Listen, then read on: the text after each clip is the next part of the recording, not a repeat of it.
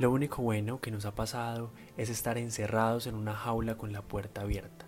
Bienvenido a un nuevo capítulo de este podcast con historias fantásticas sobre el encierro.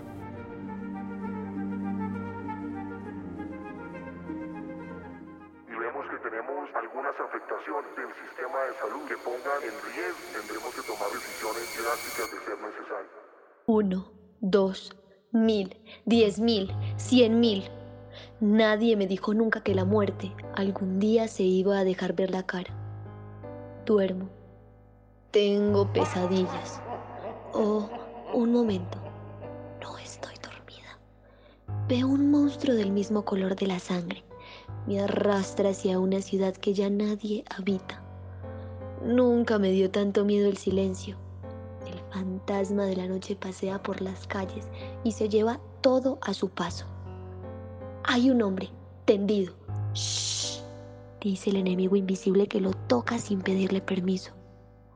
Lo veo. Se apodera de él una terrible fatiga. Pareciera que las entrañas están a punto de salírsele por la boca. No puedo voltear la cara. Cada vez siento que se me hace más pesada la respiración. Los sudores corporales caen como tormentas efímeras sobre mí.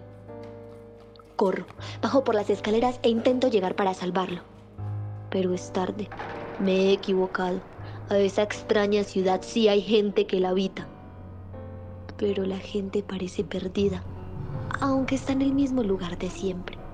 Los soldados impotentes no pueden proteger a nadie de un enemigo que no se deja ver. Todos corren como si hubieran removido un hormiguero. Una madre llora. Ay, mi hijo.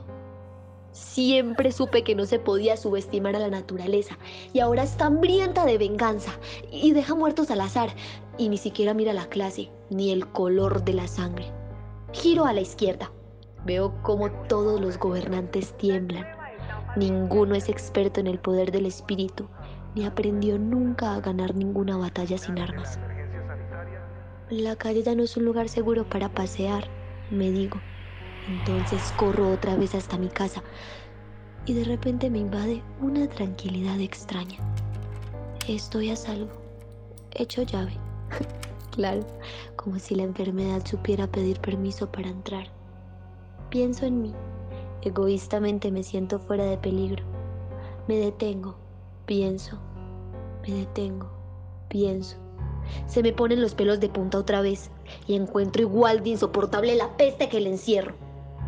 ¿En qué momento los muertos se han convertido en estadísticas? Nadie pregunta por los cuerpos. Nadie reconoce esos rostros trágicos. ¿Y si estoy soñando? Sí, debo estar soñando, me digo. Parpadeo. Vuelvo a hacerlo. Nada. Estoy allí, frente a un mal que está desgarrando a la ciudad. Cada vez son más evidentes las distancias de unos con otros. El no contacto es el arma vencedora pero nunca alguien había necesitado con tantas fuerzas un abrazo. Los gatos y los perros reconocen el terror.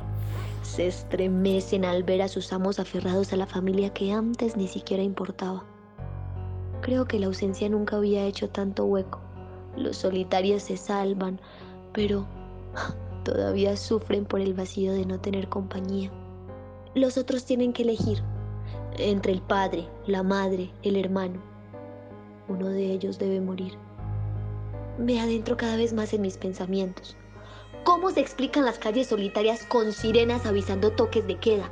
¿Y en dónde se quedan entonces los que no tienen casa? Ah, qué paradójico. Los espíritus todavía no saben que están muertos. Los veo deambular de un lado a otro y entonces lo comprendo. La epidemia volvió a las ciudades cementerios, dejó en los vivos el sinsabor de la muerte. Dejo de escudriñar en mis pensamientos.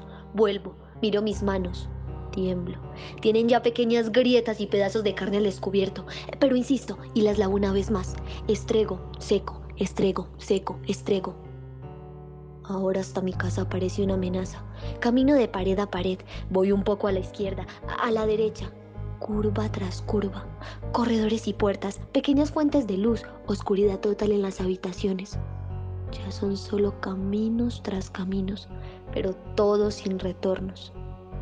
Pienso y reconozco que hay una cosa que nadie merece.